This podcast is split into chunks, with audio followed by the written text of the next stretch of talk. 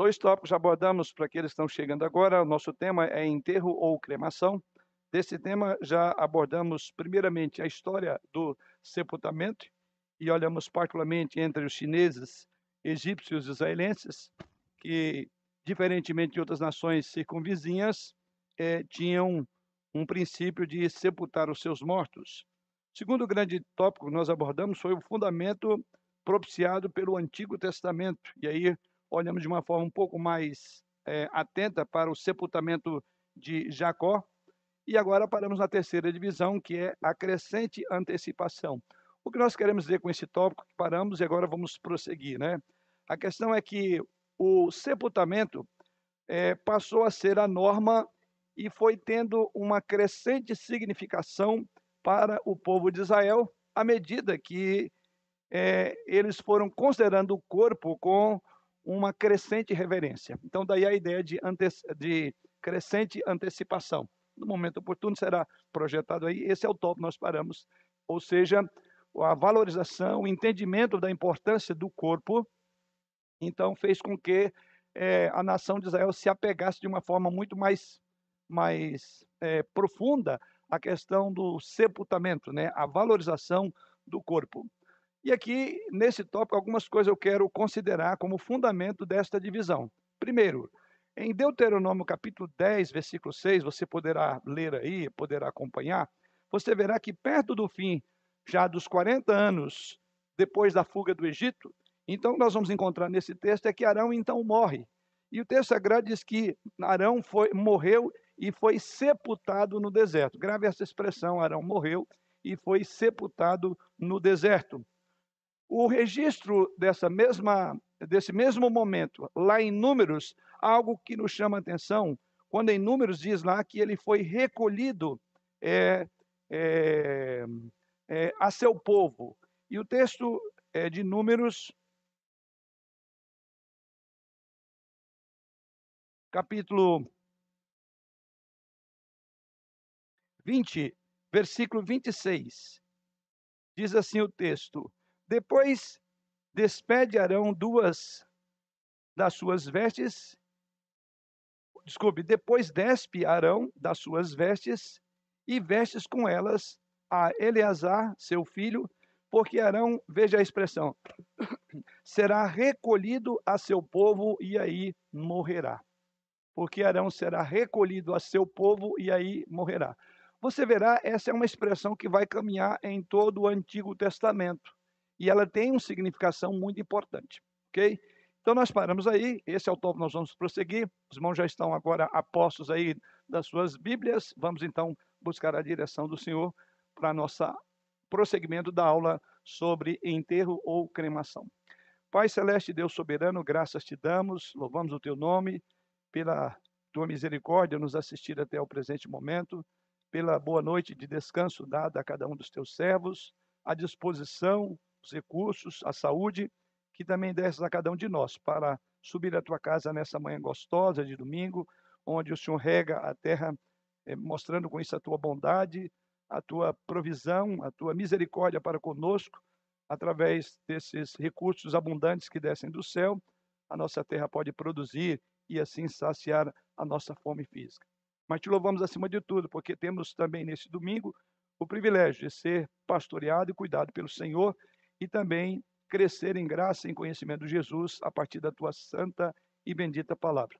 Que assim o nosso coração, seja qual a nossa terra, sempre pronto a receber a semente da tua palavra, frutificar e produzir a cem por um, como nos diz a tua palavra.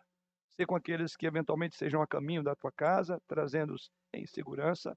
Abençoe também, ó Deus, e proteja aqueles irmãos que, aproveitando esse período de, de, de férias ou de descanso de feriado prolongado, estão de viagem, guardando a cada um, trazendo em segurança também os nossos jovens, aqueles que estão em algum congresso, é, estudando a tua palavra, também guarde a cada uma dessas igrejas. Oramos agradecidos em nome de Jesus, pedindo-te mais uma vez perdão pelos nossos pecados. Amém. Como disse então, essa expressão, quando referindo ao sepultamento de Arão, no em Deuteronômio apenas é dito que ele foi sepultado ali no deserto.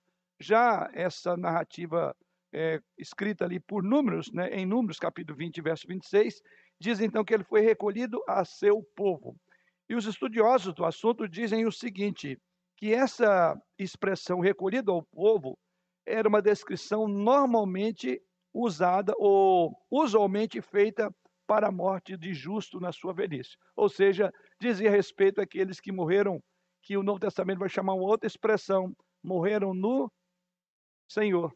Então a gente poderia até dizer, é, não cheguei a olhar por esse lado, mas eu quero crer que não teria nenhuma dificuldade de fazer a afirmação de que a expressão recolhido a seu povo no Antigo Testamento, que equivale a, a, ao povo do Senhor, né, ao sepultamento do justo, ela podemos dizer que ela é um, é um, é um tipo, essa expressão é vista no Novo Testamento como é, dormiu no Senhor.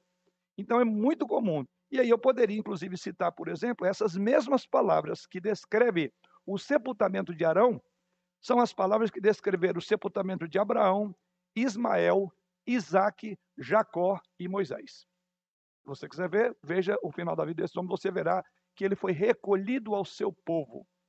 É, Moisés, a gente falou que Moisés é um dos nomes, em Deuteronômio capítulo 34, versículos 5 e 6, é dito ali que Moisés escalou Pisga e morreu a sós.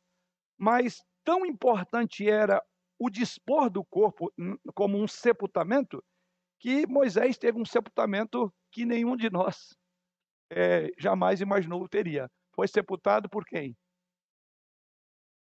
O texto de Deuteronômio, desculpa, Deuteronômio, é Deuteronômio capítulo 4, o capítulo 34. É curioso o que, que diz o texto. Deuteronômio capítulo 34.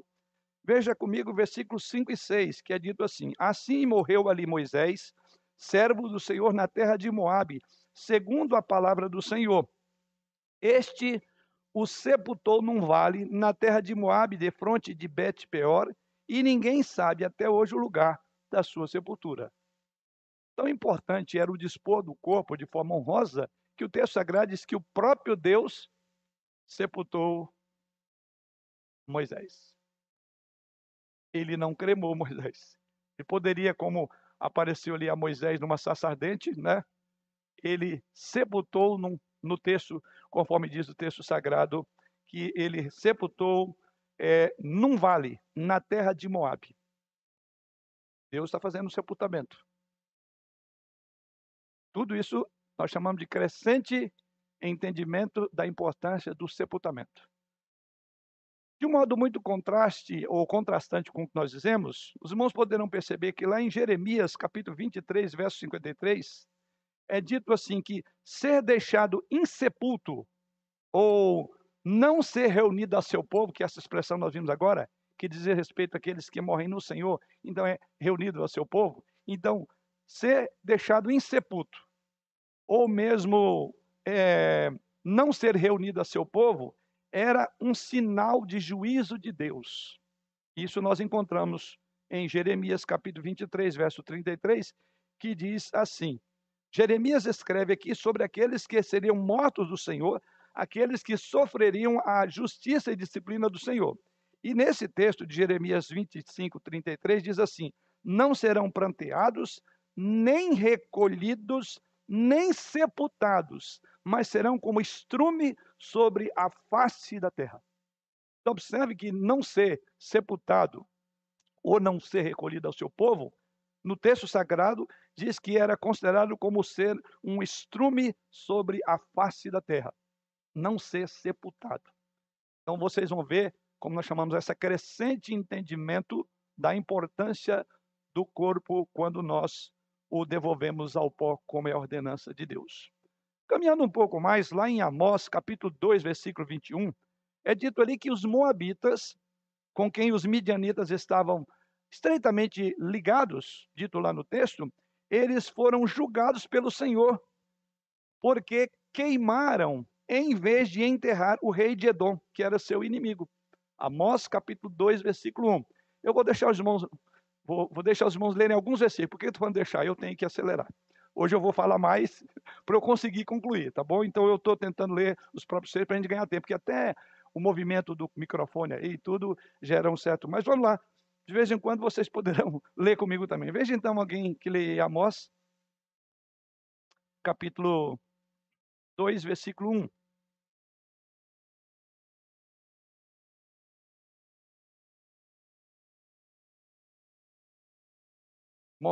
Assim, assim diz o Senhor: por três transgressões de Moabe e por quatro não sustar, sustarei o castigo, porque queimou os ossos do rei de Edom, até o reduzir a cal.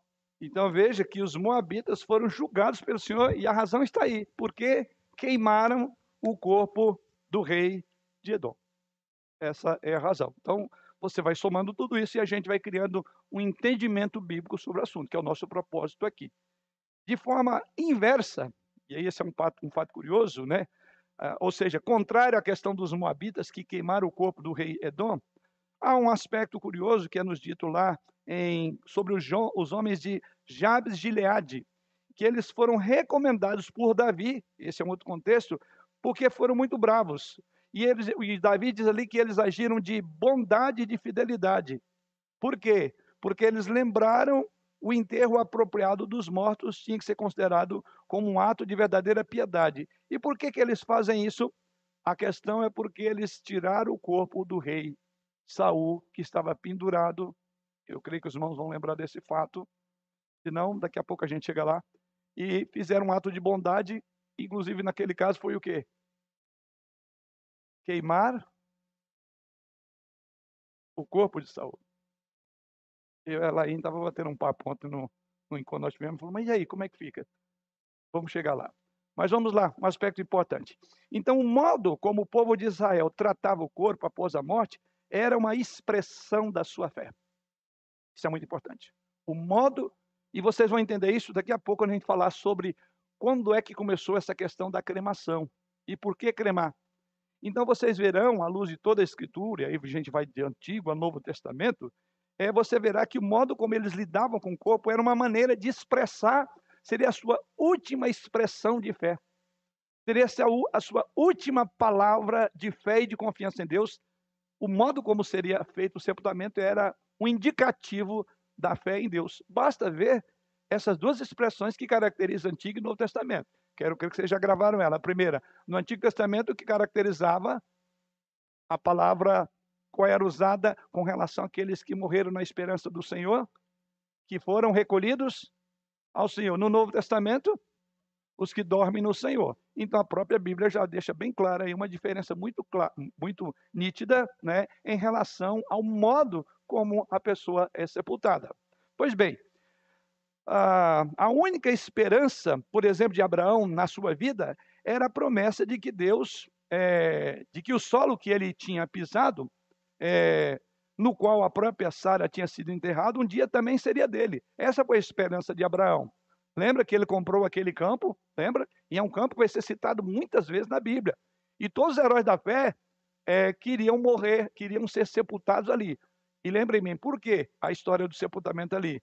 Os seus descendentes se apegaram a uma promessa. E qual a promessa? Que aquela terra seria a terra dele. E Abraão, é, é, da mesma forma como Sara, também ordenou que seu corpo fosse sepultado ali. Contudo, diz o escritor da Casa Hebreus que ele ansiava por um país melhor, ou uma pátria celestial. Então, uma boa maneira de interpretar o texto bíblico é ver o que, que a Bíblia diz do próprio assunto. E aqui o autor da Casa Hebreus, isso agora nós vamos lá para o Novo Testamento, em Hebreus, no capítulo 11, versículo 6, nos diz assim: De fato, sem fé é impossível agradar a Deus. Porquanto é necessário que aquele que se aproxima de Deus creia que ele existe e que torna galardoador dos que o buscam. Sem fé é impossível agradar a Deus. Então, é, eu falei versículo 6, né? Hum.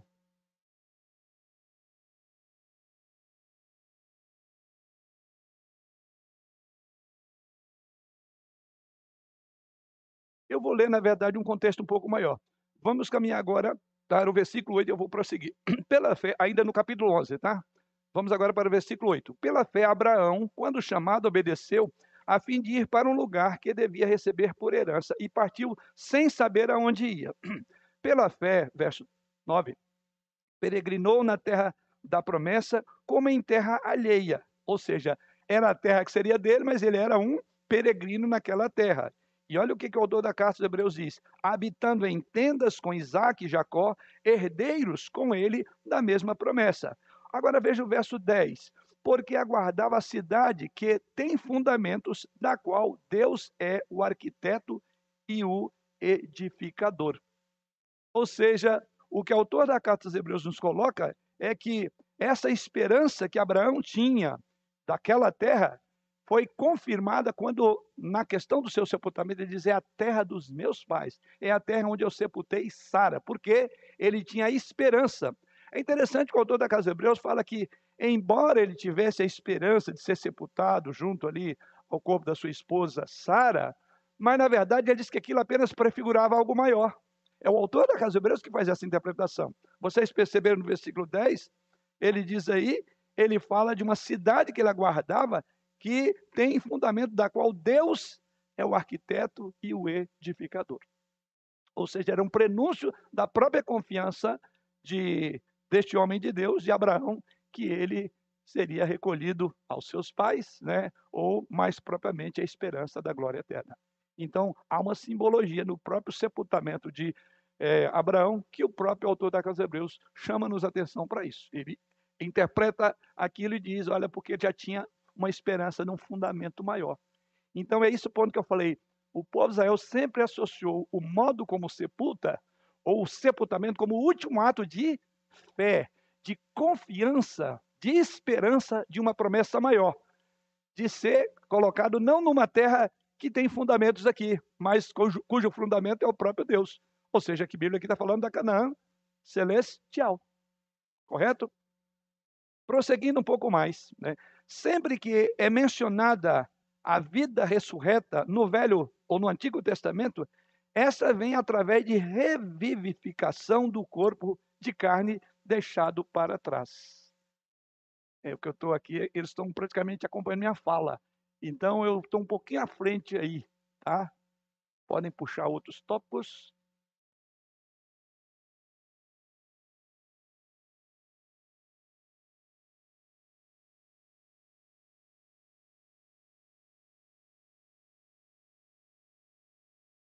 Aí, ó, esse ponto nós falamos, o modo como o povo de Israel tratava o corpo após a. Pode deixar.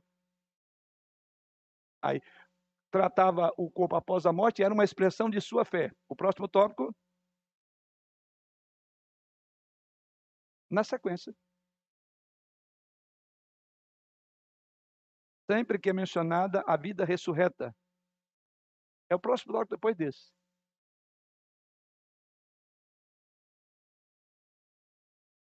Isso, esse, esse aí.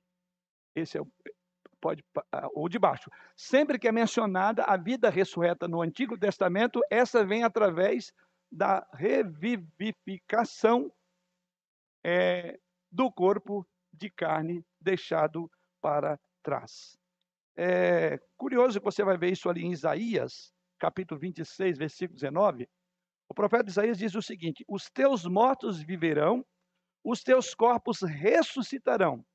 Despertai e exultai os que habitais o pó. Final da expressão. Despertai e exultai os que habitais o pó.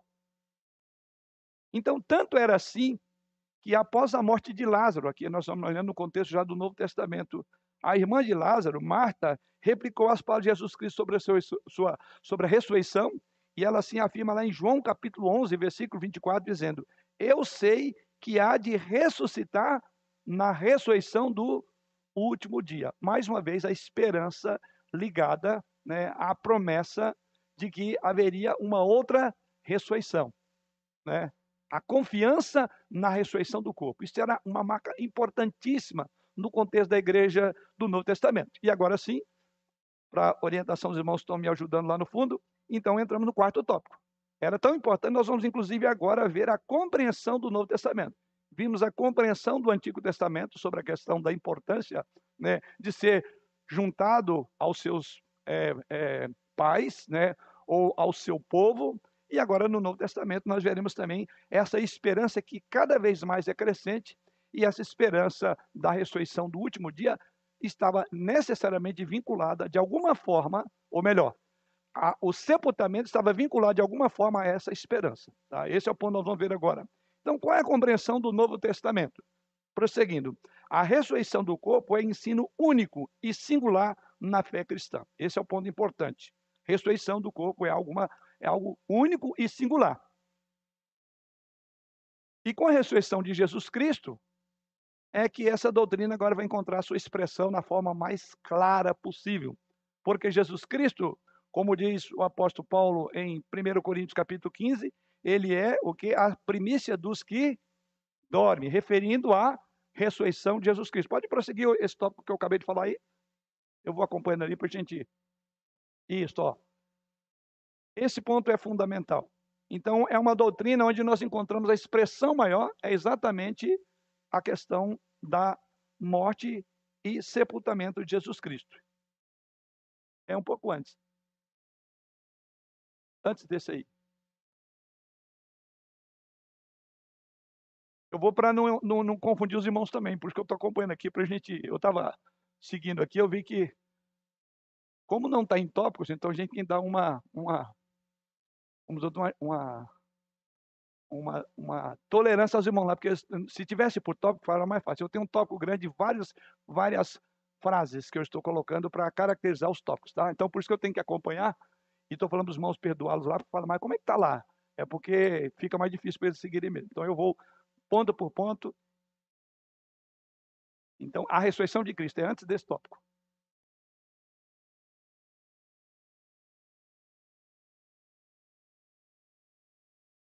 É da ordem que eu passei. Isto. Então, esse é o ponto fundamental que a gente vai encontrar no, no Novo Testamento. Né? É o ensino fundamental. Tanto é que Paulo diz o seguinte: se Cristo, no texto lá, se Cristo não ressuscitou, é vã a nossa fé. Então é um ensino fundamental, porque estava sendo contraditado a questão da ressurreição dos mortos. Paulo diz no capítulo 15, pode ver que o capítulo 15 de 1 Coríntios é um capítulo muito longo, e todo ele Paulo vai falar o quê? Sobre a ressurreição. Porque ele diz, olha, é corrente dizer entre vocês que não há ressurreição de mortos. É, e aí Paulo começa então a discutir o assunto. E qual é o paradigma, qual é o ponto central de que mortos ressuscitam? Jesus. Então Jesus é esse ponto central, tá? Então o Evangelho de João descreve, por exemplo, sete milagres de Jesus Cristo. E esses milagres são chamados como sinal, né? Ou seja, cada milagre aponta para uma realidade profunda e transcendente. Então, por isso que você tem que estudar os milagres de Jesus Cristo e vendo para onde é que esses milagres de alguma forma apontavam, porque eles eram sinais, eles eram marcas que apontavam para algo maior. Cada milagre de Jesus Cristo apontava para algo maior.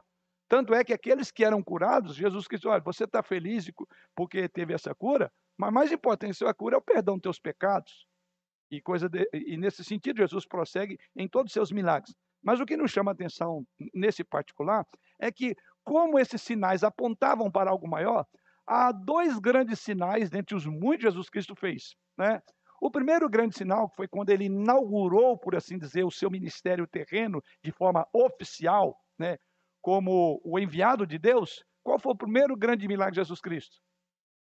Transformar água em vinho naquelas bodas de Caná da Galileia, correto?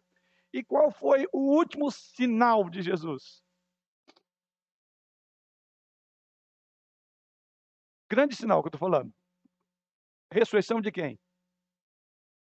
De Lázaro, tá? Isso está registrado no capítulo 11. Ou seja, enquanto o primeiro sinal registrado em Caná da Galileia, já nós vemos o último em Betânia, onde Jesus ressuscita Lázaro. Isso está no capítulo 11. Então, capítulo 2 do Evangelho de João vai narrar sobre o primeiro milagre ah, em, em transformar água em vinho, e o último grande sinal, nós encontramos a ressurreição de Lázaro. Este sinal, a ressurreição de Lázaro, foi o sinal culminante que apontava, inclusive, como todo sinal, toda, todos os milagres, por ser um sinal, ele apontava para algo maior. Para onde apontava a ressurreição de Lázaro? Para a própria ressurreição de Jesus, correto? Para a própria. Ou seja, a, a ressurreição de Lázaro era um sinal de algo maior que era iminente. Tanto é que foi logo depois Jesus Cristo agora caminha para a crucificação. Então, a morte, o sepultamento e a ressurreição de Jesus Cristo são os três eventos históricos culminantes dos quais depende a nossa salvação. Jesus morreu, Jesus foi sepultado, Jesus ressurgiu dos mortos. É fundamental. A nossa fé está fundamentada nisso. Tanto é que Paulo disse: se nós não cremos nisso, nós somos as mais felizes e infelizes das criaturas.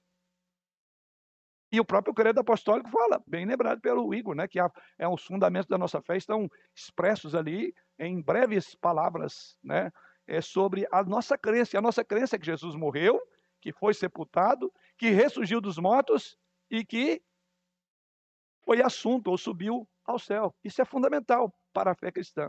Então, antes da ressurreição de Jesus, deixa eu agora, vamos prosseguir um pouquinho mais.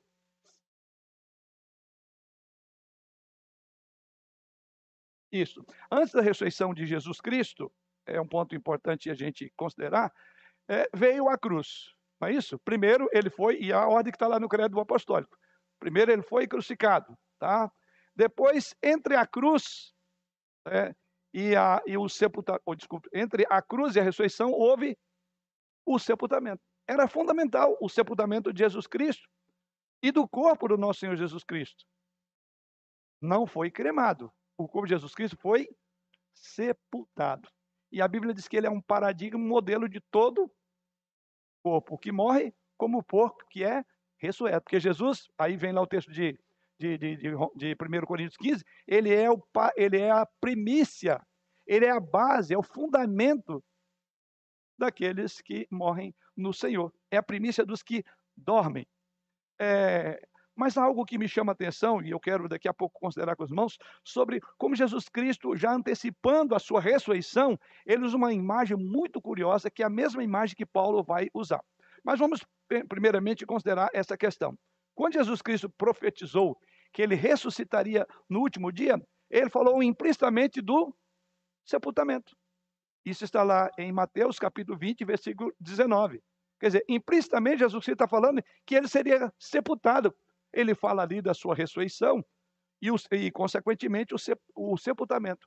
Há outro ponto que me chama a atenção, é Mateus 26, versículo 12, quando fala também a esperança de uma Maria de Betânia, aquela que ungiu os pés de Jesus Cristo.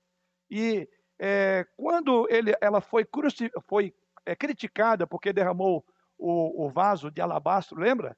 Foi censurada por, pelos que estavam ali, inclusive pelos próprios discípulos, Jesus Cristo repreendeu-os, dizendo: Olha, na verdade ela fez isso para o meu, com a palavra? Sepultamento.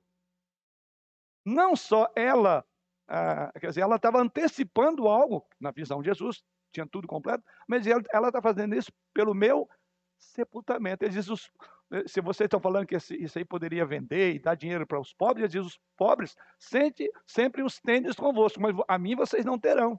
E quando ele diz, ele diz, na verdade, ela está antecipando o meu sepultamento, ou seja, isso estava muito claro na mente de Jesus Cristo. Tá? Prosseguindo agora, logo depois, nosso próximo toque aí para quem está lá.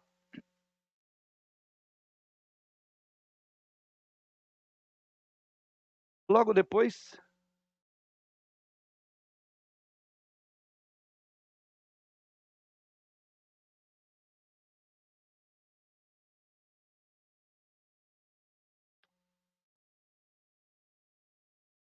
E é o tópico que eu quero chamar a atenção em João capítulo 12, versículo 24. A expressãozinha aí, irmãos, começa com o termo logo depois.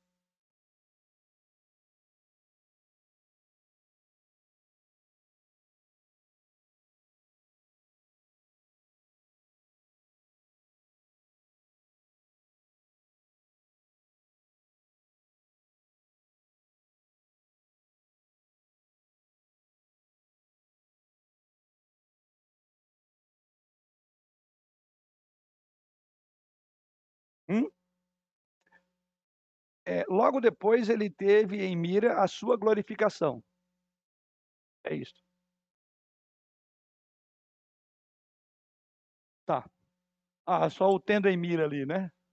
O mais importante é ter em mira, porque é isso que Jesus tinha, né?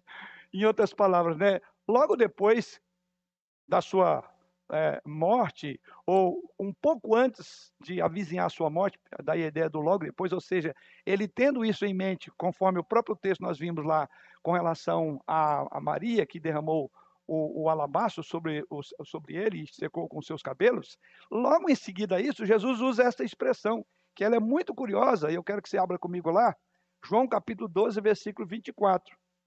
E ela, acho que está ali, né? Está lá. Então veja bem, isso porque ele não só tinha a ideia da sua morte, por isso que ele diz lá que ela estava fazendo aquilo para o sepultamento dele, e em seguida é dito então, Jesus usa uma figura que está aí no versículo 24 do capítulo 12. Ele diz assim: Se o grão de trigo caindo na terra não morrer, fica ele só, mas se morrer, há muito fruto. Jesus está usando isso para referir-se ao seu sepultamento e como ele aconteceria. Então ele usa a expressão: o grão tem que ser sepulto, sepultado, colocado na terra, porque do contrário ele não pode ressurgir, ou ele não pode frutificar. Veja, Jesus usa para referir-se ao seu, à sua morte e à sua ressurreição. O apóstolo Paulo, em 1 Coríntios 15, verso 37, Paulo faz uso da mesma analogia Lembrando lá o capítulo 15, o grande capítulo 15, que é a defesa da ressurreição dos mortos. E Paulo usa a mesma analogia, eu quero que alguém leia lá para nós. E Paulo vai usar o que Jesus usa aqui para referir à ressurreição. E ele usa a analogia também do grão que é sepultado, que é colocado na terra. Vamos lá? Alguém pode ler esse texto? Aqui, só um instantinho, mas. É, 1 Coríntios 15, 37. É uma Nelza aqui.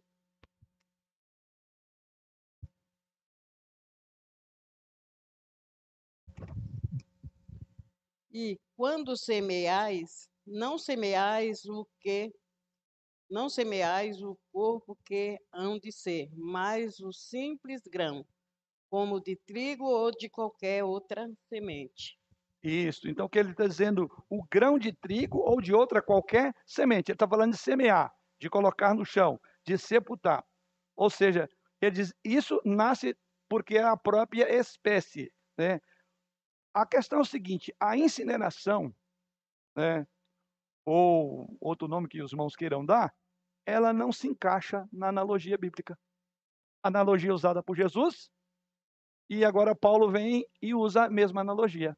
A incineração não caberia para a imagem que Jesus usou da ressurreição. E qual é a analogia? Você não incinera uma semente, usando a figura, você não incinera uma semente, você planta a semente. Essa é a figura é, Igor. Só lembrando, os irmãos, hoje eu vou falar mais, os irmãos vão falar menos, viu? Pra eu, eu tenho muita coisa aqui, eu estou tentando ser mais rápido hoje, né? Sim. É, hoje, o nosso sepultamento, a gente faz realmente o que você falou, coloca no, na terra e cobre de terra. Cristo não foi colocado na terra, ele foi colocado no, no, na, na pedra lá que foi cavada na, na rocha para ele. E Sim. como vários outros sepultamentos eram feitos dessa forma no, no, sim, no, sim. na, na o época. O equivalente nosso hoje das urnas que hoje são feitas. Tem gente que coloca literalmente é, o, a, a, o, o caixão diretamente na terra. É, a minha família, por exemplo, tem em Goiás, né? É, é, seis jazigos, é isso, né? Três de um lado, é uma, uma tumba como a de Jesus. É a mesma coisa. Então, não, não, não é, tem diferença. A terra não, não é nesse sentido literal, no sentido de que mesmo. tem que estar em contato direto com a terra, nesse sentido. Mas ele tem que se desfazer e ir para a terra, porque depois o desfazer vai para a terra. Né? Correto? Esse é o princípio. Prosseguindo um pouco mais, né? É, é, independentemente dos fatores doutrinários, aí vem, né? A razão pela qual a igreja primitiva independentemente da questão doutrinária, a razão pela qual a igreja primitiva fortemente se apegava ao sepultamento eram duas. E uma delas nós vamos ver daqui a pouco. Primeiro era a prática judaica. Por quê? Essa prática vem desde o do Antigo Testamento. Nós vimos aqui os patriarcas, vimos a importância que eles davam, o local, né? É, me sepultar, colocar. Então, a igreja primitiva se apegava primeiramente pela tradição judaica, tá? A história judaica revela exatamente isso. E segundo lugar, era o sepultamento de Jesus. Era o modelo. Se ele é a primícia dos que dormem, como diz o apóstolo Paulo, em tudo ele é a primícia. Então, são dois fatores que a igreja primitiva sepultava os seus mortos. A tradição judaica, desde o Antigo Testamento, e no Novo Testamento vem como que coroando isso o modo como Jesus Cristo foi sepulto. Não foi incinerado, tá? não foi cremado. Próximo tópico é: os judeus consideravam, eu vou ir mais devagarzinho aqui para os irmãos lá, a gente ir sincronizando, né?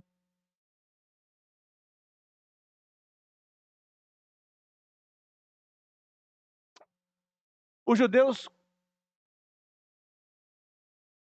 é, consideravam apropriado o sepultamento dos seus mortos como muito importante. Né? E aí nós vamos ver alguma coisa nesse particular. Por exemplo, muitos é, se esforçavam para ver que os seus compatriotas recebessem um adequado sepultamento. Inclusive, isso acabou influenciando o sepultamento de José. Lembra que José falou sobre é, os ossos dele?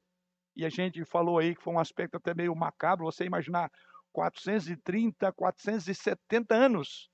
Os restos mortais de José foram conduzidos né, para a ser sepultado. Esse é um fator que chama bastante atenção. Né? Quando Pilatos, por exemplo, deu permissão a José, e aqui eu já vou lá um outro José, José é chamado José de Arimateia, lembra? Por quê? Porque ele foi pedir a Pilatos, porque ele queria sepultar o corpo de Cristo. Né? E é curioso que José tirou o corpo e com a ajuda de um outro chamado Nicodemos, possivelmente o Nicodemos a quem Jesus fala em João capítulo 3, quando ele fala ali, é, como faço para nascer de novo? É, então, é possível que esse Nicodemos é dito, é, pediram a, a Pilatos o corpo de Jesus Cristo para um sepultamento. Isso está em João 19, 39 a 42. Isso vai cumprir a profecia bíblica. Lá em Isaías, o profeta Isaías, falando da morte e ressurreição de Jesus Cristo, ele diz assim, num dado do texto de Isaías 53, designaram-lhe a. É, é, vamos lá, passou aqui, não acho. A expressão é. Embora a sua morte tenha sido designada com perverso, mas com o justo ele esteve na morte. O que, que, que quer dizer isso? Que tipo de morte foi a de Jesus? Não, triste, foi de cruz, e foi. Mas o que era essa morte no contexto da época? Humilhante, de criminosos. Só criminosos que tinham aquele tipo horrendo de morte. Era para servir, inclusive, de um espetáculo e de exemplo para que ninguém é, fosse um criminoso. Por isso que uma parte da procissão, por assim dizer, era exatamente carregar a vergonha do seu erro, do seu pecado. Era uma maneira de, era uma maneira pedagógica de dizer que o crime não compensa. Vamos usar na nossa linguagem hoje, né? Então, Jesus Cristo, o tipo de morte dele foi essa morte vergonhosa.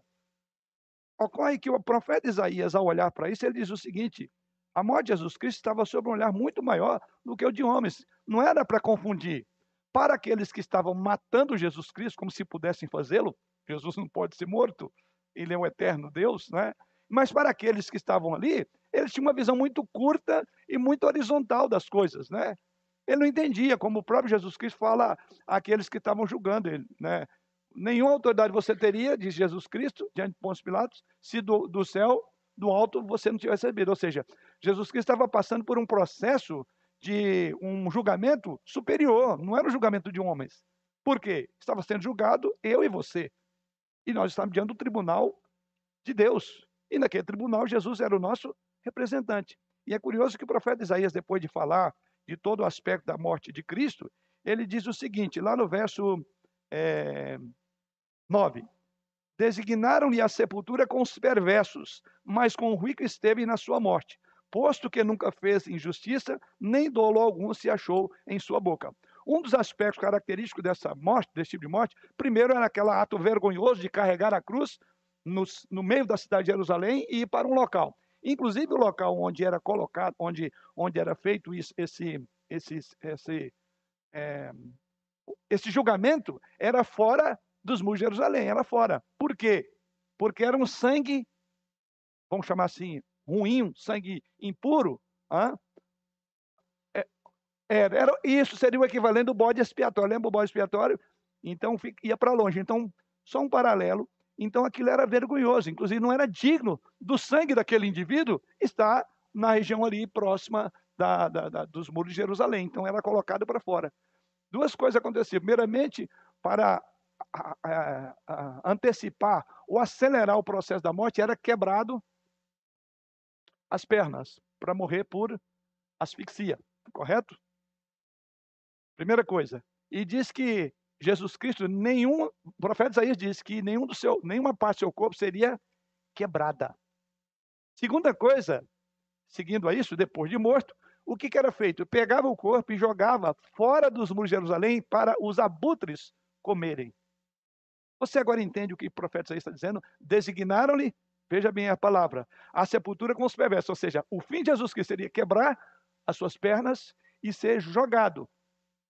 Mas ele disse, mas com o rico e esteve na morte. Aí depois que passa o fato bíblico, você fala, que rico? Por que rico? No sentido que Jesus Cristo teve uma sepultura digna. E aí vem José de Arimateia, né? Inclusive era uma pessoa de posses, rico mesmo, né? Mas a ideia é que ele teve um sepultamento digno, porque não era na visão humana que Jesus Cristo estava sendo julgado. Ou seja, é, Deus não, não é que Deus não, não ia a esse ponto, não queria misturar as coisas. Na cultura da época, era um sepultamento que designaram como perverso, ou seja, bandido tem que morrer e jogar fora e os abutres comer. Então vou voltar para o texto aqui. Nesse caso, você observa que o apóstolo Paulo né, vai falar da importância da ressurreição de Jesus Cristo, do seu sepultamento. É por isso que as Escrituras, em João capítulo 19, verso 39 a 42, providência divina. Vem José de Arimateia, ligado, é, é, e chama ali também Nicodemos, e ambos vão pedir o corpo. Era alguma coisa atípica. Por quê?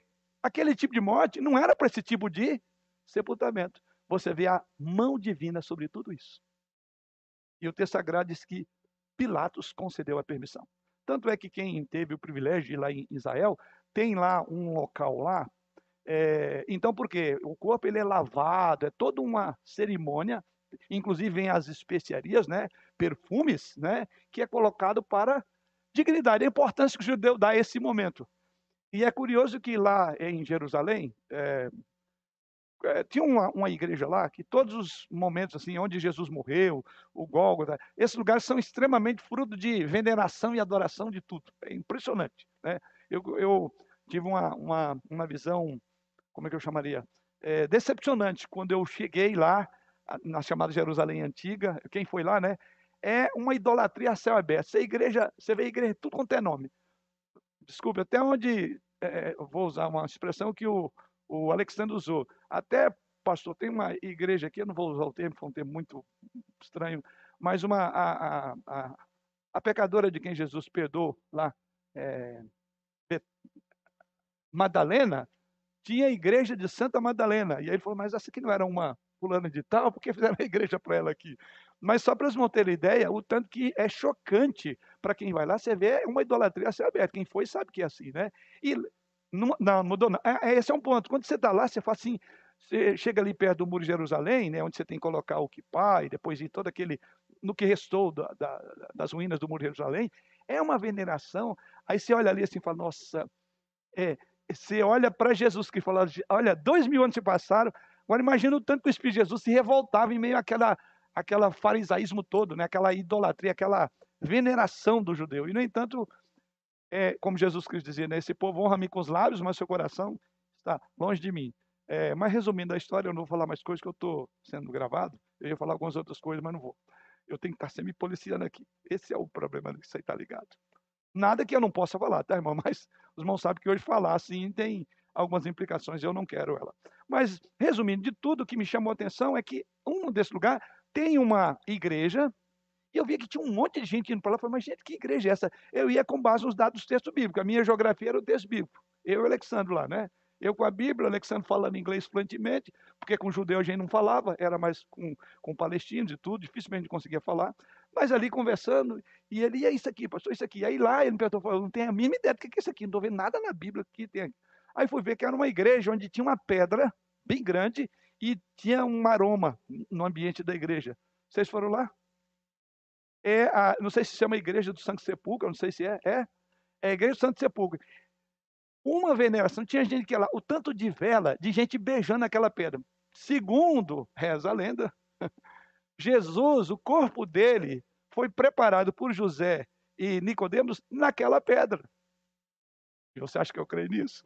Mas só quero dizer o seguinte, que essa tradição chegou ao ponto né, de reportar a um ato que eles têm lá de uma veneração, porque é segundo de lá, e tem realmente todo umas, um cheiro né, de vela, que é tudo junto, né? E é uma igreja. E lá tem. Aí eu falei, nossa, aquele monte de gente, tudo para ver a tal da pedra onde lavaram o corpo de Jesus. Mas o fato é que, no contexto da época, isso era um princípio. Lavar, preparar o corpo. E quem fez isso? José, com a ajuda de Nicodemos. Eu só toda essa história para dizer a importância do judeu nesse particular. Bom, a ênfase do sepultamento. Está aí agora? É, no último dia, o mesmo poder que ressuscitou o corpo de Jesus Cristo, né, no jardim de Jerusalém, diz as Escrituras, ressuscitará os corpos dos crentes. E diz que o nosso corpo será semelhante ao corpo de Jesus Cristo. A ênfase, então, ao sepultamento dada com relação à morte de Jesus Cristo, ela deveria assegurar a nós, seus seguidores, aceitar as mesmas verdades gêmeas. Jesus foi morto, sepultado e ressurgiu. Essas verdades precisam estar, né? O enterro, o sepultamento e a ressurreição. Porque, como eu falei, a igreja primitiva se baseava em dois fundamentos para sepultar os seus mortos. Quais foram? A própria tradição judaica do Antigo Testamento, nós vimos, e, e o sepultamento de Jesus Cristo. Então, pensando assim, não deveria ser o mesmo caminho para nós hoje? A gente deveria entrar em mais discussões sobre esse assunto? Esses dois para nós não nos bastaria, porque foi isso que bastou para a igreja primitiva. Bom, talvez você ainda esteja em dúvida, tá? Ah, mas. Então vamos para o quinto tópico. A cremação. Nós falamos aqui até agora sobre sepultamento, tá? Mas a cremação, de repente você ainda está em dúvida, ah, acho que é, base, tudo bem, Jesus ressuscitou. Eu creio que isso aqui seria o fundamento, é, é o fundamento básico. Mas, de repente, falou, não tem muito algo contra a cremação. Vamos então lá? Quinto tópico nosso: origens da cremação. Aí passamos para o quinto.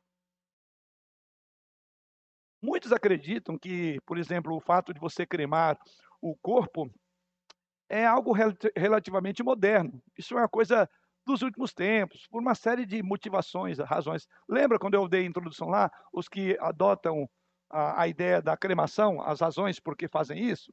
Então, uma boa parte acha que essa questão é algo relativamente novo.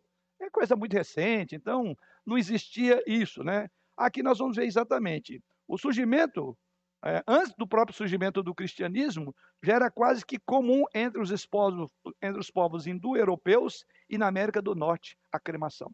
E aí vem, os hindus queimavam seus mortos é, há séculos. E essa prática é comum entre os budistas também. Os túmulos europeus, para os irmãos terem uma ideia, da idade chamada da pedra e do bronze, atestam um predomínio de cremação era mais comum a cremação do que o próprio sepultamento. Tanto é verdade, diz aí, era moda entre os antigos gregos e romanos, particularmente entre os oficiais e nas classes mais ricas, as raças celta e ariana queimavam os seus mortos. E aí que a gente está vendo aonde é que está a origem do, da questão da cremação. Então, a primeira coisa que a gente destaca aqui nesse tópico é que não é tão recente quanto você pensa. Não é por razões. Hoje a gente fala, não, mas quem sepulta não tem nada a ver com, com misticismo, com, com, com paganismo. Olha, a gente tem que estudar é a base, tá? É onde tudo começou. Porque você, para sair na defesa disso hoje, você tem que entender que quem contrapor você vai buscar o fato histórico. Eu estou trazendo ele aqui para você saber. Primeiramente, as bases históricas da cremação reporta há muito mais tempo do que o que nós imaginamos. Considerações da economia, e aí vem é, o porquê. Uma questão econômica. Muitas vezes no Império Romano, essas considerações eram o ponto central. Ou seja, ah, é por uma questão econômica. É interessante que a linguagem hoje muitos usam um bem princípio, ah, é mais econômico. Embora eu não sei, né? Eu acho que o custo hoje de uma de uma cremação deve ser um valor, mas tem a questão da manutenção, né? Que você tem que manter, ter, tem taxas para quem tem jazigo, sabe? Tem taxas semestrais, eu acho que é. Tem alguns locais que é trimestrais e outros é semestrais, né? Então, mas é importante entender que essa argumentação também era dos antigos, era por uma questão de ser mais em conta, né? Então, uh, portanto, alguns dos argumentos atuais são ao menos tão antigos quanto o de Júlio César, que também argumentava que era uma questão econômica. A característica notável é que as razões para a cremação entre muitas raças antigas, tanto primitivas como civilizadas, eram religiosas. Esse é o ponto importante. As razões básicas, esse era um argumento que tinha, mas o ponto o fundamento era questão religiosa mesmo. Então a cremação antiga estava ligada a questões religiosas. E a gente não tem como fugir disso quando vem falar da cremação hoje, tá? Muitos entendiam que os espíritos que foram voltariam a corpos sepultados para importunar os vivos. Outros diziam que a incineração liberava, né, é, liberava os espíritos para gozar a felicidade sem qualquer tipo de amarração, sem qualquer tipo de peia. Eu creio que os irmãos lembram que no contexto bíblico, né, os gnósticos, né, eles não conseguiam aceitar, por exemplo, que Jesus Cristo tivesse um corpo físico, porque eles viam uma dicotomia entre corpo e alma para a visão é, gnóstica, né? Então era um escândalo como um ser santo como Jesus, né? Puro e perfeito, tem contato com uma com, com, com a matéria, com então dava muito vazão a você expurgar o ruim que é o corpo. Então o corpo e a alma são coisas completamente distintas. O corpo, a alma é boa, mas o corpo é mau. Você vai observar que uma boa parte das religiões fora do cristianismo dão muita ênfase a, a martirizar o corpo vem as penitências, vem, lembra? Não vou entrar no nome de nenhuma denominação, mas você vê que é um padrão comum nas religiões não cristãs, né? Que então você tem que é, é, a, a, matar, por assim, a sua natureza na sua carne para libertar o corpo. Então, para libertar a alma. Porque o que você faz do corpo não importa. Então é curioso porque isso está no contexto da, da época. Então, incinerar os mortos era algo importante. Alguns animistas do chamado Iriajarra, jarra holandesa ou a jarra holandesa, eles incineram seus mortos, ao passo que para outras tribos, só pensar nisso era repugnante. Então, em outras palavras, isso é muito mais antigo do que o que nós imaginamos. E estava preponderantemente ligado a questões religiosas. E eu já coloquei algumas delas que os irmãos viram aí. Né? Era exatamente para evitar de que o espírito voltasse para o corpo que estava ali no, no, no, no túmulo e dar vida àquele corpo e aquele corpo começar a importunar. Halloween.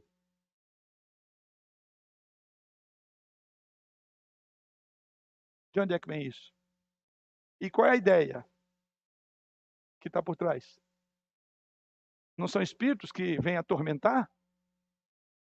E entra nos corpos e sai pela cidade fazendo toda aquela. Como é que é? Crack. É, é travessura e vai, toda aquela. Né? Você vê então muitas questões místicas estão por trás desse assunto, né? Então, no último dia, né, é, nós vamos é, vamos ter que apresentar diante de Deus as nossas é, o nosso grande motivo da nossa morte, né? O modo como nós morremos, como já foi dito, né, indicava o modo em que nós naquilo que cremos. Ou seja, a nossa morte será a última fala apontando-nos para uma esperança. E aqui eu vou entrar é, logo mais sobre a questão ah, dessa esperança que a igreja perseguida tentavam asfixiar, era queimar os cristãos. A indicação de que os fatores básicos eram religiosos é visto no fato de que, por onde o cristianismo se propagou, eu acho que eu estou um pouquinho à frente aí, por onde o cristianismo se propagou, a cremação cessou entre os crentes. Esse é um topzinho que eu só separei. Onde o cristianismo foi avançando, a cremação, isso é dados históricos. Aonde chegou? A, é que o princípio, né? A Bíblia, ela, é, a palavra de Deus, ela liberta-nos, né? Jesus Cristo diz: Conhecereis a verdade, e a verdade vos libertará, e verdadeiramente sereis livres. Então você vai perceber, olhando no curso da história, onde o cristianismo avançava, as nações em que ele chegava, o índice, é, a, a, a, a cremação ia caindo verticalmente. De acordo com um autor chamado Francis Schaeffer, ele diz o seguinte: pode-se estabelecer como se deu a propagação do cristianismo na Europa pelo estudo dos cemitérios. Olha que curiosidade. O cemitério fala, segundo Francis Schaeffer. Ele você consegue entender como o cristianismo avançou pela, pela, pela Europa quando você vai nos cemitérios. Os romanos, dizia, dizia ele, queimavam seus mortos, enquanto que os cristãos sepultavam os seus. Dentro dos dois primeiros séculos da era cristã, o sepultamento era firmemente mantido como costume cristão distintivo. O sepultamento é costume cristão distintivo. Isso permaneceu até o século XIX. Não é o que, que aconteceu no século XIX. Vai somando tudo isso aí. E aí vem para outro ponto, que é este aí. O sepultamento cristão era mais um costume que acentua a diferença entre os crentes e os que vivem ao redor dos crentes. Em si mesmo, servia como protesto contra o paganismo e era reconhecido como tal. Opa, que a gente chega a um outro ponto. O sepultamento era uma forma de protesto contra o paganismo, né? Mas não só era da perspectiva dos crentes, que era um protesto contra os pagãos, mas os próprios pagãos reconheciam que sepultar alguém era uma ofensa à visão pagã. Opa, nós estamos chegando agora num ponto aqui de, de conflito entre paganismo e cristianismo. E esse conflito se percebia como? No modo como a pessoa era sepultada. Vamos prosseguir um pouco mais. Um autor diz que em 177 depois de Cristo, os perseguidores pagãos, isso está aí para vocês puxarem aí, os perseguidores pagãos da igreja de Leon queimavam os corpos dos mártires e atiravam suas cinzas no Reno. É, o autor chamado é, Raymond, ele diz o seguinte: isto eles faziam como se sepultassem, como se pudessem, melhor dizendo, vencer Deus e privar os mártires do novo nascimento dos seus corpos. Então tem um aspecto religioso muito forte aí. Está essa parte? Tá, não é? Então veja, a intenção era como se eles pudessem sepultar o próprio Deus, calar Deus. Era uma visão. Por isso que era um testemunho o modo como você seria uh, os seus restos mortais, o que faria dele. Você entende agora porque lá no Antigo Testamento os patriarcas sempre estavam preocupados em mostrar a esperança deles, ainda que não tinham chegado na terra prometida, que a terra não era deles, mas eles tinham esperança, apontando para algo maior. Você observa agora que a igreja primitiva lidou num momento, e aqui nós estamos falando do século 177 depois de Cristo, né? Então a ideia é exatamente isto, né? É, faziam isso como eles diziam para que os cristãos não tivessem esperança da ressurreição na confiança de que se eles introduzissem uma nova e estranha religião e desprezassem a ideia dos tormentos eternos, isso seria alguma coisa importante. Porque na visão pagã não existe sofrimento eterno. E quando um crente morre na esperança de ser sepultado, de ser sepultado, não, morre na esperança deles. Quando morre e é sepultado, e ele é sepultado na esperança né, da vida eterna, né, e a convicção que existe juízo eterno, isso para a mente ímpia, a pagã, era.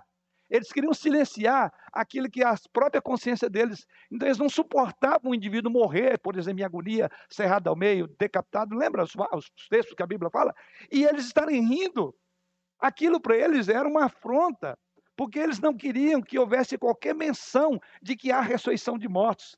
Eles não queriam que houvesse qualquer menção de que há juízo eterno. E estar com o corpo ali era uma evidência clara. Tanto é que nós colocamos aí, a ideia deles era exatamente esse, né? É, de queimar os corpos, como se pudessem é, atacar Deus nisso. É, a carta das igrejas, Eusébio escreveu uma carta às igrejas, Descreve também como os mártires de eram açoitados, atirados animais selvagens e queimados, diz essa carta, é, e aqui falou, é, são escritos de Eusébio. Ele diz o seguinte: os que morriam asfixiados na prisão eram dados aos cães. Ele prossegue dizendo: testemunhas escreveram que as autoridades mantinham vigilante guarda dia e noite para que ninguém recebesse os ritos de funerais. Morreu, então tinha autoridade para que não houvesse uma cerimônia de sepultamento. Prosseguindo, Eusébio prossegue dizendo, e depois expunham o que sobravam dos animais e do, e, e do fogo, mutilados ou carbonizados, conforme o caso. Assim, as cabeças dos outros, junto com os troncos separados de outro, enfim, o que sobrava de toda aquela, digamos, carnificina, então eles misturavam. Por quê? Para que não houvesse hã, junção enfim, ali falava de esperança. Veja a que ponto chegou o paganismo, né? Não só como não se bastasse o não permitir, mas é, como é que fala diz? Deses, não sei se é deses, deses, desestruturar um corpo humano, misturando a cabeça de um com o pé do outro. E a esse ponto, isso é carta de Eusébio, irmãos. É carta de Eusébio. Então, ele diz lá, é, e essa vigilância aos funerais, isso se dava por muito tempo. Militares eram colocados. E ele concluía dizendo o seguinte: mergulhávamos em grande pesar por não podermos sepultar os corpos na terra, diz ele. Por todos os meios possíveis, eles mantinham guarda como se impedir o sepultamento lhes trouxesse grande ganho. Ou seja, o modo como o cristão era sepultado era uma cobrança de juízo para o ímpio está falando a ressurreição de mortos. Nós vamos ressurgir um dia. Isso estava ligado ao sepultamento. Os registros dizem que os corpos eram expostos aos elementos que eram queimados, reduzidos a cinza e depois varridos para a água do reno, de modo que não restasse nenhum traço deles na terra. Essas fortes posições assumidas por cristãos e pagãos no tempo antigo mostram que os pagãos acreditavam que, pela destruição do corpo, através da incineração, eles poderiam sustar a ressurreição e a importância da doutrina para a igreja primitiva. Ou seja, era uma maneira de calar a igreja primitiva, era o modo como lidaria com os corpos dos cristãos. E isso era feito para impedir que houvesse. Lembra que eu falei lá que para o cristianismo era uma afronta ao paganismo? E os pagãos viam isso como uma afronta ao ponto de perseguirem e vigiarem para que não houvesse sepultamento de cristãos. Esse é um ponto que me chama muito a atenção. A heresia segundo a qual o enterro ou a queima pode afetar o juízo e o destino final do corpo ainda é sustentada no mundo moderno. Há um autor, por exemplo, que ele acreditava é que o Marte que fosse enforcado e enterrado em vez de ser queimado seria beneficiado na ressurreição. Eu chamei de heresia. Não sei se vocês entenderam. Eu chamei de heresia. O que, que é heresia? É o modo como você morre poderá, vou usar no termo, dificultar a ação de Deus. Isso é heresia. E, aliás, muita gente se apega a isso. Não, aqui diz, não, realmente não tem nada a ver. Não tem nada a ver mesmo, não. Isso é besteira. Ou seja, o poder que exige de Deus para trazer do pó da terra o corpo, ou quem morreu afogado, ou quem morreu em incêndio. Não é esse o assunto. A gente não entra no mérito. Isso não é um mérito. Porque a gente às vezes fica é, andando na periferia e não vai no eixo. O eixo é a história.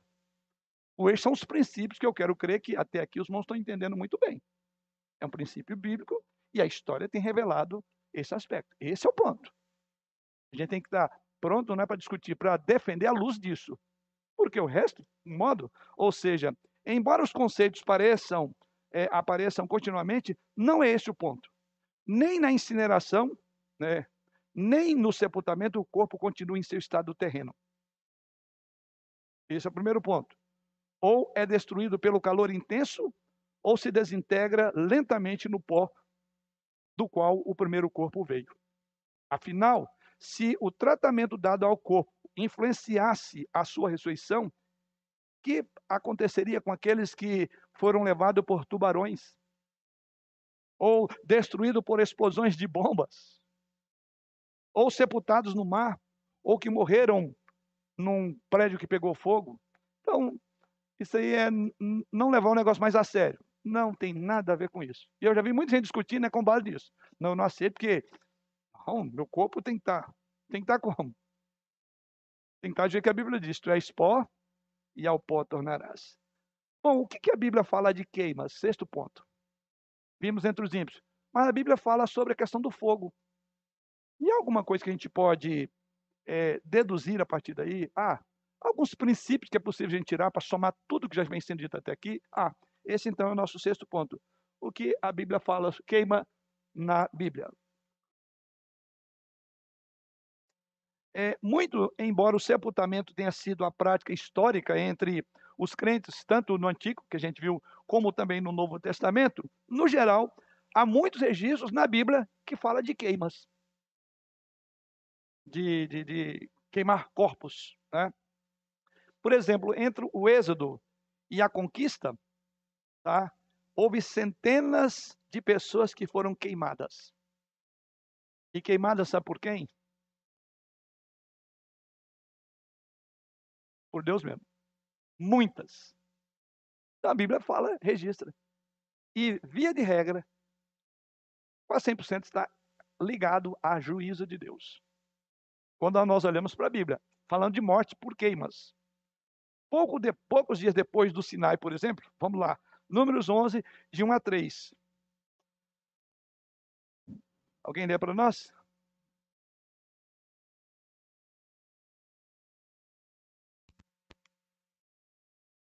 Alguém aí? Está aqui. Números 11, de 1 a 3. Vai falar agora de, uma, de um fogo aí. De um fogo que vem direto de Deus, que consumia, diz o texto sagrado.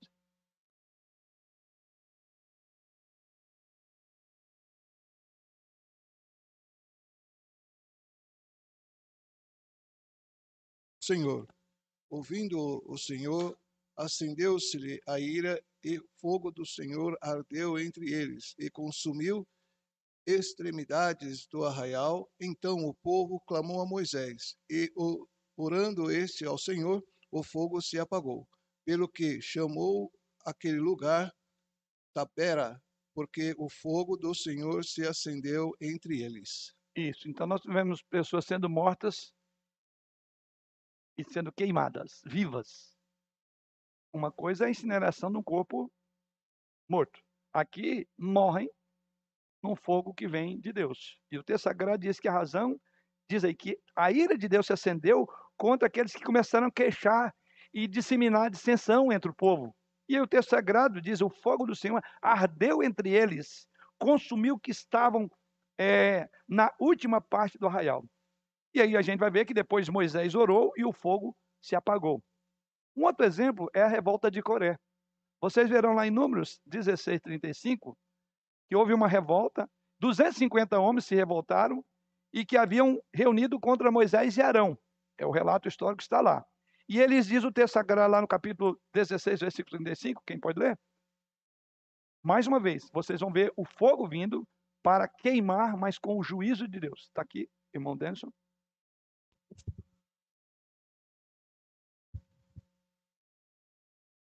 Procedente do Senhor saiu fogo e consumiu os 250 homens que ofereciam incenso. Isto. E mais uma vez está aí a ação direta de Deus, a gente falando de queimas, né, na Bíblia.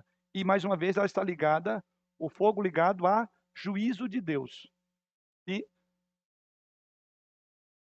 Sodoma e Gomorra. Aí nós vamos ver que é, uma, é, é, é aquela questão da gente falar de um princípio que você segue na Bíblia, é, essa, essa maneira. Tanto é que o próprio texto diz que é fruto da ira de Deus para consumir.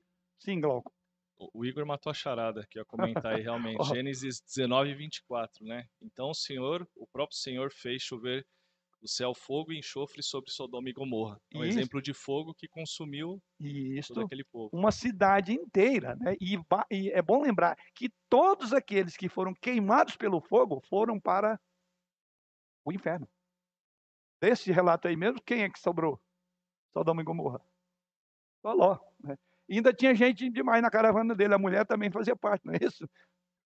É, e as filhas, uma baita. Você percebe isso? Então, são aquilo que a gente chama de princípios. Quando a Bíblia está falando de fogo, está falando de Deus vindo em ira, né? E consumindo e trazendo juízo. Então, o fogo está ligado muito à ira e juízo de Deus.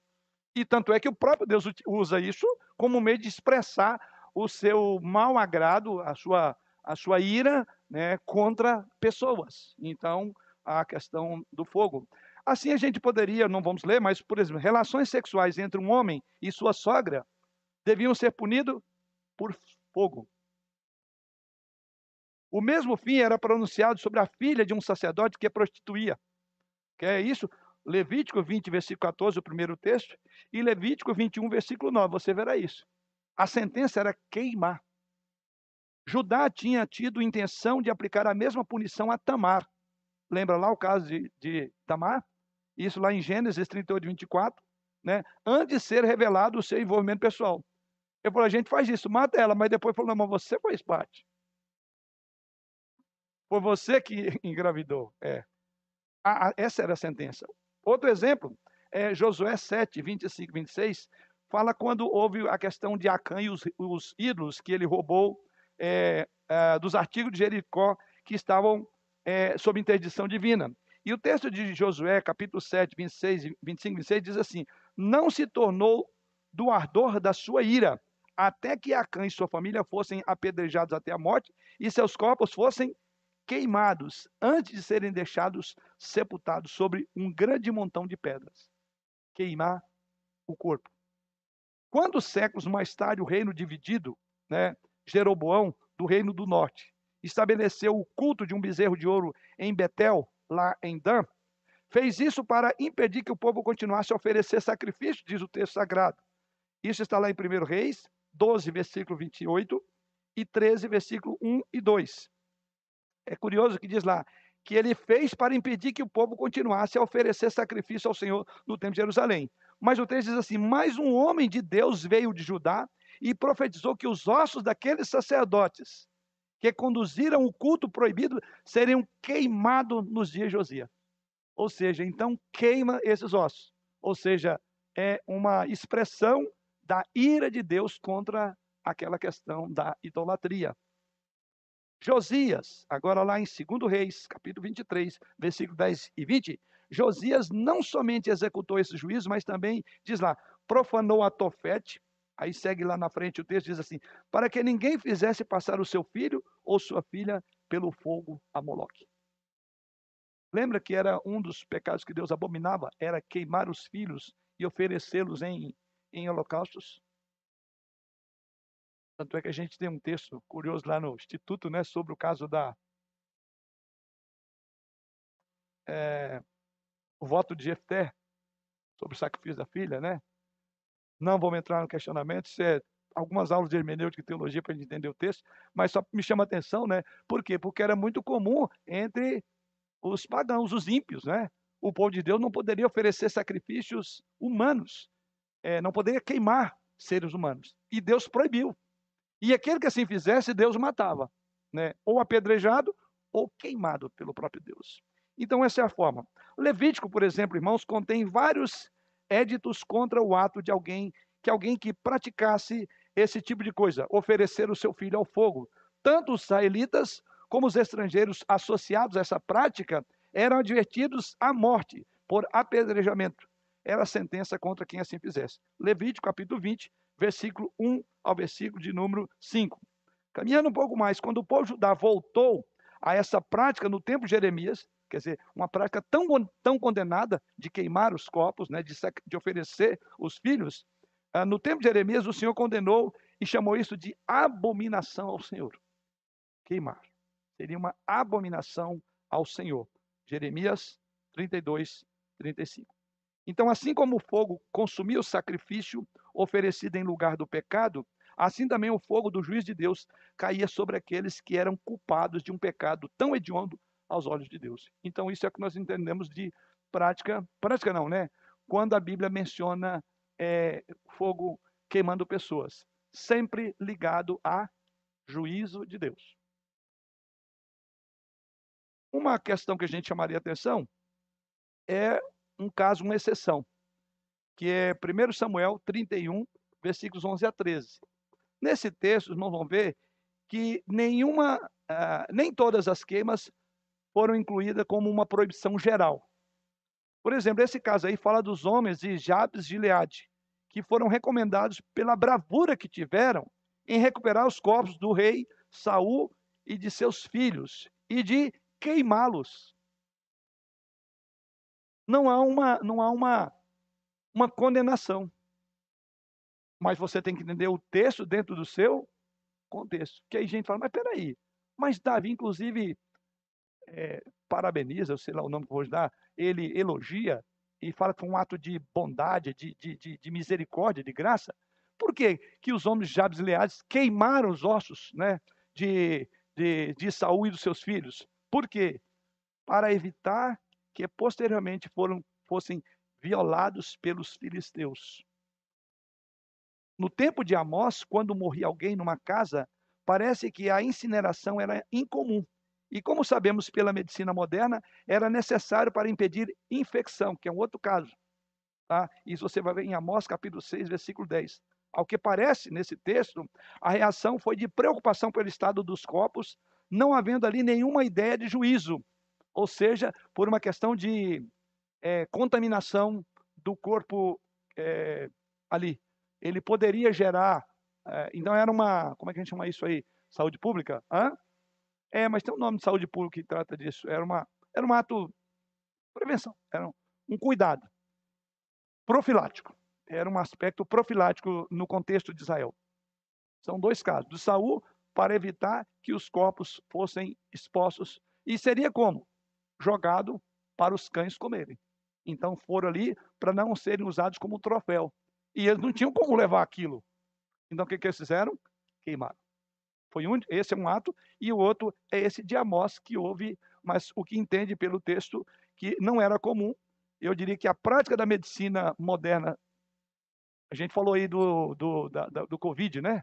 Tão contagioso. A prática da medicina moderna colocava aí os copos em Quer dizer, primeiro todo um cuidado com uma pessoa da morte, né? Para não é, ter contaminação. E depois, a maneira como eu sei que muitos ficaram com o coração mais partido do que a própria perda do querido é não poder sepultar seu próprio morto. Né? Mas nós entendemos em função do contexto que nós vivemos. Então você pega esse contexto, volta lá e fala, tinha um problema, então a incineração era uma maneira de evitar, então era uma medida profilática pública para evitar a contaminação. É, quem estava falando? Ah, Laine. É, o que me entregou aí nesse texto de que você leu sobre é, a morte de a, a queimação, né? Uhum. A cremação.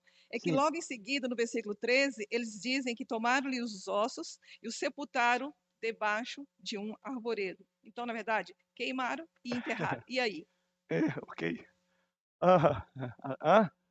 É, esse é um aspecto que eu vou, ó, você ver, não consegui dar essa aula. Eu queria muito ter concluído. Tem um pedacinho ainda, tão importante quanto que eu já falei até aqui, é, e daí?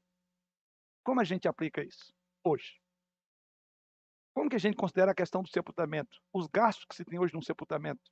Caixões ou tumbas, ou sei lá o nome, sarcófagos, seja, agora a gente usa um nome mais bonito, né? É, sei lá o nome, é, de grandes valor, valores, coroa de flores de todas as espécies. Aonde é que a gente está chegando nisso? Esse é o aspecto que eu quero agora aplicar. E ficou, vai ficar para outra semana. Infelizmente, nem que eu dou a metade de uma aula e vou para outra, porque eu preciso concluir. Não consegui devido à quantidade de informação, mas todas importantes, porque é assim que você forma um conceito. Eu poderia chegar aqui, dar uma opinião e ponto.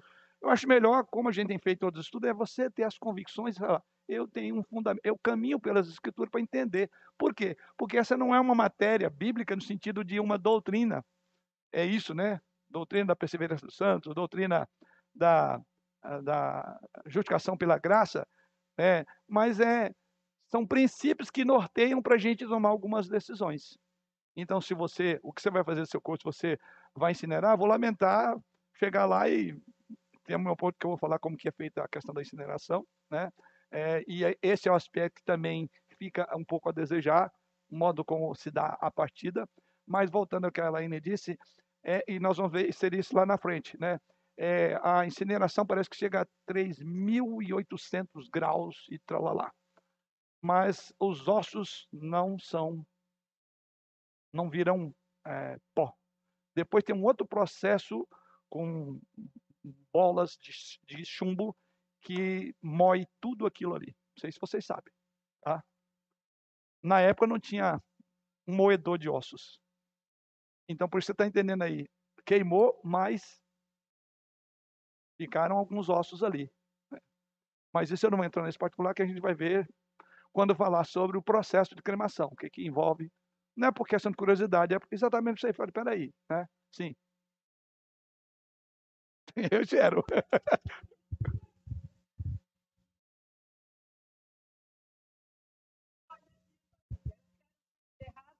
Na show. Na show.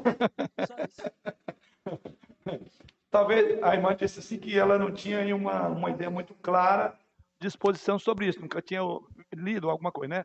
Porém, ela diz que ela está enterrada na língua dela na chão, é no chão, né? Então, nós vamos ver, e esse é o aspecto final do nosso estudo, né? Eu estou exatamente chegando nesse ponto, né? Como é que é isso? O que, que envolve? O que, que é importante? Porque quer queira, quer não, eu e você vamos lidar com isso. Ou alguém vai lidar conosco nesse momento. O que fazer? É, o, o, o, a instrução dada é, é, é válida? Pode, deve, não deve, antes da morte? Você fazer, tipo, por exemplo, a, sua, a liturgia da sua morte. Já pensaram nisso? Eu ouço muita gente falando. Ontem mesmo eu vi uma lá, um pouquinho, né? Pessoa falando, eu quero que faça tal coisa. Isso é um aspecto importante. Lembra? Eu uso muito essa figura para quem. Hã? É igual um testamento. Você deixa testamento para tantas coisas. É, por que não falar, olha, o fim que você vai me dar, eu quero que você. É, então, é como ela falou, é um testamento. Então, nesse sentido, irmãos, é, isso é um aspecto, é, um, é uma preparação. Eu sei que a gente não tem essa cultura. No contexto judaico tinha. Nós herdamos um pouco disso, né? Há uma preparação. Lembra? Para uh, o judeu, o modo como você despedia do seu corpo apontava para algo maior. Apontava para a ressurreição. E quando você olha para a ressurreição do corpo, então é este corpo o modo como nós vamos despedir desse corpo, ah, não interessa. Lembra que eu ainda brinquei com os irmãos? Eu tinha a mania de falar, ah, mas, gente, o que vocês vão fazer no meu corpo, né? é o primeiro buraco, hoje eu já estou pensando duas vezes. Não, não vai jogar em qualquer. Sei que não vão fazer isso com o meu corpo, mas o fato é, é esse corpo que será glorificado. Ele tem tanto valor que é ele será glorificado. Né? Para a gente não cair numa visão dicotomista, numa visão é, de alienação entre corpo e alma, dizer que não tem nada a ver nós estamos vendo até aqui à luz das Escrituras, que tem princípios, é bom lembrar, não é uma doutrina, viu? Tudo que eu falei não é uma doutrina, mas são princípios que, ao olhar para esses textos, talvez você fazer como a, irmã lá, ele não tinha todo o conhecimento, mas agora tem mais convicção. Ou se você não tinha nenhuma ideia, falar, eu imaginava que era é, o que eu fazia do meu corpo não importava. Eu espero, pelo menos com o que a gente estudou até aqui, você fala, importa sim, importa sim. Se importava para a igreja primitiva, importa hoje também. E se era uma maneira de testemunhar na morte, quando eu não estiver aqui, o modo como vão conduzir, então eu quero dar o meu testemunho até na morte. Lembra, eu uso muito uma expressão para quem já viu fazer vários funerais, né? Que o irmão ou a irmã, mesmo com seus lábios cerrados, ainda fala. E quantas pessoas, às vezes, no momento de desse, né? Que é um momento muito solene na vida de uma pessoa, é, na vida de, de uma família, é quantos acabam chegando ao conhecimento de Jesus Cristo? Quantos? Eu já perdi as contas. É por isso que o autor da Casa de Hebreus diz assim, é, a Carta de Hebreus não, é, Provérbios, né? Não, Eclesiastes 7. É melhor ir à casa onde há luto do que na casa onde há banquete. Porque nesta, a casa onde há luto, se vê o fim de todos os homens e que os vivos tomem isso em consideração. Então, o autor, nossa, eu estou com Hebreus na cabeça. Quando eu falo autor é porque não, não tem o um nome específico, né? mas o, é, Salomão, em toda a sabedoria, ele diz: olha, é para tomar consideração. Então significa que a hora da morte é uma morte, é uma hora em que está sendo pregado.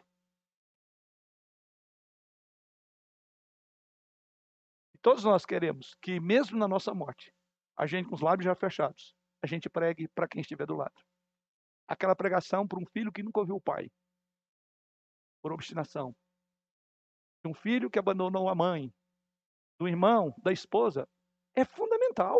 E esse é um momento cultico. É a minha parte final desse estudo. Há algo aí. E que nós estamos entrando na, na, no conceito moderno. Vamos, vamos, que vamos. É rápido, não podemos gastar tempo. Epa, eita. O texto diz que os vivos têm que tomar em consideração. Tomar em consideração o quê? O que, que se percebe na hora de uma morte? Ou que se nota em corações é, aflitos que perderam um querido? Nós não podemos ignorar. Podemos dizer, não, isso acontece. É, sim, é o caminho de todos nós. Não é isso que Davi diz lá a Salomão? Eu vou pelo caminho de todos os mortais, mas ser corajoso, ser homem. Nós temos que estar preparados para esse dia. Né? E a melhor maneira de preparar é enquanto estamos vivos para entender essas coisas. Né? Então, que Deus nos abençoe. Não sei como eu vou fazer esse, essa conclusão, praticamente dito, né? Mas qualquer coisa, até a semana que vem a gente entra em acordo aqui com o superintendente, né? o cenarista já está aí, o que, que, a gente pode fazer para fechar, é, aplicar isso no contexto mais. Mas eu quero crer que a parte principal eu já coloquei para os irmãos, que são os conceitos, os princípios, use-os, né, esses princípios, e você formulará uma ideia se você ainda não teve. Ou você vai se firmar mais se você tinha uma ideia nessa linha. Ou se não, estou aberto a começar. Tá? Não no sentido de, de dizer que se você não concordar com isso, é, você vai para o inferno nem nada, né? Nada disso, nada disso. Mas eu, eu estou aberto para falar, Pense num momento tão importante, o que você vai fazer dele? Use-o também para a glória de Deus. Quer comais, quer bebais, façais qualquer coisa, eu diria acrescentando, e morrais, fazei para a glória de Deus. Nós glorificamos a Deus na hora da nossa morte.